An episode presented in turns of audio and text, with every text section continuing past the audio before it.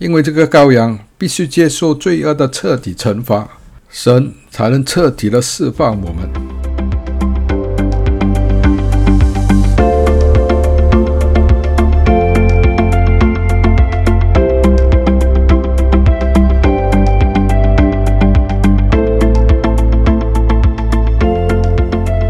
大家好，今天的读经来自约翰福音第十六章第三十三节。我将这些事告诉你们，是要叫你们在我里面有平安。在世上你们有苦难，但你们可以放心，我已经胜了世界。好，这是耶稣基督还没有去十字架之难之前对门徒们说的一番话。当门徒听到，耶稣不但要离开他们，甚至还要去受难的时候，他们的心情都很沉重。这时候，耶稣对他们说：“你们的心里要平安，不要因为将要发生的事而慌张。”这时候，门徒可能也万想不到，这位带领了他们三年多的耶稣，将经历一些颠覆性的事件。门徒知道，这位为他们带来新希望的耶稣。曾经带他们出生入死，在他们面前管住狂风，制止海浪。门徒们崇拜的耶稣还能在水面上步行，用五饼二鱼喂饱五千家人，能赶鬼驱魔，医治万病，甚至能让死人复活。但是门徒万想不到，这位能穿插人群而消失的耶稣，将会在他们眼前活生生的被逮捕。被带走，因为耶稣很快就要实现那七百年前以赛亚先知对以色列救主所做的预言。耶稣将被欺压受苦，乃不开口；他将像绵羊羔被牵到宰杀之地，因为耶稣将为我们的过犯受害，为我们的罪孽压伤。那事发之前，耶稣对门徒说：“在世上你们有苦难。”但你们可以放心，我已经胜了世界。好，第一点，耶稣说：“你们要放心。”听起来好像说：“你们放心吧，我没事的。”但是这个“放心”在英文圣经是 “be of good cheer”，或者是说 “cheer up”，意思就是要开朗或者要开心。耶稣让门徒不要担忧，不要灰心，不要沉重，反而。要开朗起来，要喜乐，为什么呢？第二点，耶稣说：“我已经胜了世界。”这是一件足以你们开朗的事。但是，耶稣不是早已经胜过这个世界了吗？他可不是神的儿子吗？我们看到那些法利赛人拿耶稣没办法，官兵也拿耶稣没办法，邪灵和群鬼也得听耶稣的指示。连魔鬼也诱惑不了耶稣，那耶稣还需要胜了什么世界呢？耶和华所创造的这个世界，自从亚当犯罪以后，一直都死在罪犯里，一直都有魔鬼和邪灵掌权。耶稣基督来的目的是为我们赎罪，脱离邪恶的掌权，让我们恢复原来的属灵身份，好让我们信服耶稣基督的。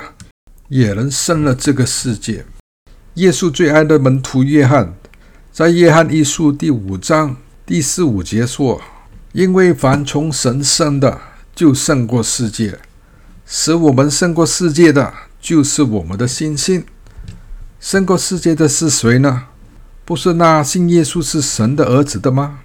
所以，当天晚上，当耶稣对门徒说：“我已胜过世界。”其实他在说：“你们将与我共享胜过世界的福分。”第三点，那耶稣是怎么样胜过世界呢？很明显的，耶稣胜过这个世界是经历十字架之死。原来十字架之死就是上帝的智慧，这是一个上帝成就人类的奥秘计划。这个奥秘的计划连魔鬼也不知道。哥林多前书第二章第七八节说：“神奥秘的智慧，就是神在世界之间预定使我们的荣耀的。这智慧竟是有权有位的人没有一个人知道的。他们若知道，就不会把荣耀的主钉在十字架上了。耶稣的十字架之死，不但是为我们赎罪，他还有一个目的，就是击败撒旦魔鬼。耶稣必须通过肉身的死亡，到阴间地狱里，也就是当时撒旦的总部，彻底击败撒旦魔鬼的掌权，从他手里夺走死亡和硬件的钥匙。爱我们的基督不但在十字架上受了肉体的死亡，在十字架死后，耶稣的灵魂还受到第二次的死亡，因为罪的代价是灵魂体的死亡。也就是说，当时耶稣在地狱里也承受了人类第二次死亡的惩罚，因为这个羔羊必须接受罪恶的彻底惩罚，神才能彻底的释放我们。希伯来书第二章第九节说：“耶稣因着神的恩，为人人尝了死味。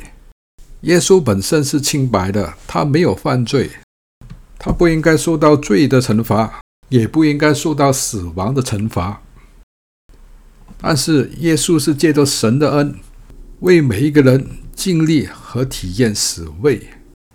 那既然他已经尝了死位，在基督里面的再也不需要尝死位。